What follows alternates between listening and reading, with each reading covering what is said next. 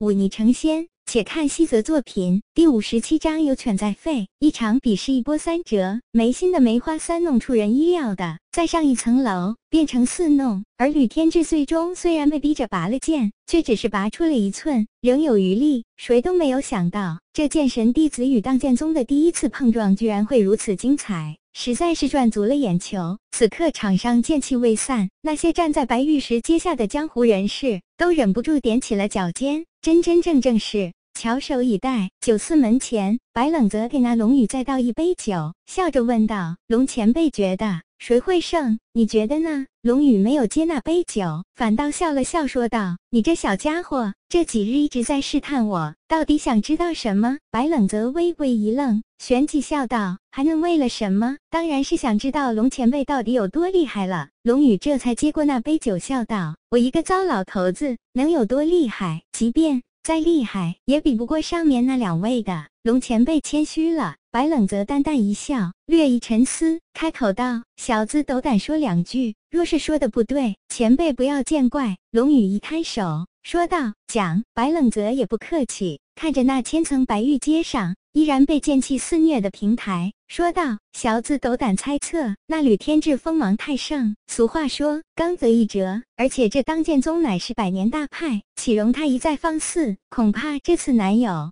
善了，这吕天志定要吃个大亏。而那位梅前辈虽然实力也很强，但比之吕天志似乎还要差一些。若小子没看错，此时当已分出高下。龙宇微笑点头，你小子倒有几分眼光。他放下酒杯，站起身来说道：“吕天志过去七年间，已经三次登上这白玉石阶，三次挑衅当剑宗。恐怕当剑宗宗主早就恼了他，不然上一次也不会重伤他了。可这小子似乎不怎么长记性，今日居然还敢来。若这次他实力足够，那便还好；若稍差一筹，便不是重伤了。能不能走下这千层白玉石阶，还是未知之数。有一点，你小子看得很准。”那便是这眉心确实不是吕天志的对手，不过这眉心能将那梅花三弄改成四弄，尤其是最后那一件，颇有几分返璞归真的味道。看来当年败给吕天志，也未尝不是一件好事。白冷则面带笑意，点头称是，想了想，又问道：“前辈觉得这次当剑宗上会是谁？”人出手来挡着吕天志，难道还要请出那位宗主？当剑宗宗主一月前早就离开了当剑宗，据说去了南地的清溪谷会见老友。此时哪里会在山中？恐怕吕天志正是看准了这一点，才敢上门挑衅。不然以他的本事，断然不是那在五黄境沉浸十年之久，在整个大梁都能排进前五的田穗里对手。这么说起来，这吕天志。竟然是趁虚而入的伪君子，白冷则哑然失笑。伪君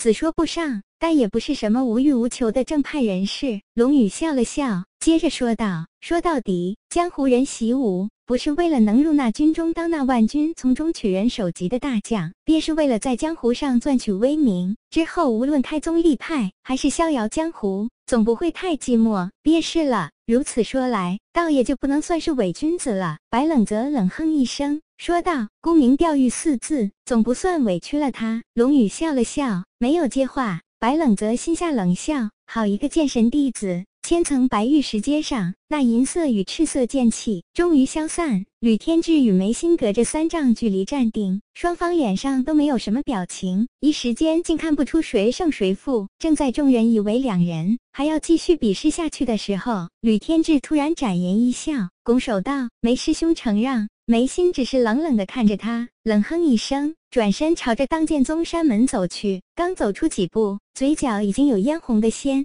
血流下。吕天志笑眯眯的看着那强自苦撑的眉心，哈哈一笑，说道：“梅师兄何必忍得那般辛苦？反正你已经输给我一次，再输一次也不丢人的。”这话一说出来，眉心转过脸来，怒目相向。那些在周围观战的那些年轻当剑宗弟子也是面有怒容。一名男弟子压不住怒气，开口道：“胜便胜了，何必侮辱人？”吕天志淡淡一笑：“若有胆，不妨下来赐教几招，躲在人后说话算什么能耐？轻蔑之意呼之欲出。这话说出来，那群当剑宗的弟子就有几人想要冲上去，却被身边的师兄弟给拦了下来。先说好了，我今日来当剑宗便只比三场，这第一场你们已经输了，那么第二场谁来？卑鄙！眉心吐出一口鱼血，恶狠狠地看着那依然保持着神仙气度的吕天志说道：“若不是宗主不在山中，早出来教训你了，何至于让你这孤名钓鱼之辈在这里撒野？”吕天志脸上丝毫不见恼怒之色，只是话语间却满是阴损恶毒。你们偌大的荡剑宗，便只靠着田穗离一人吗？其他的难道都是孬种？难怪这些年荡剑宗日益衰落。你眉心踏前一步，却扯动了伤处，再吐一口血。梅师兄，既然伤了，便到一边休息吧，何必苦撑？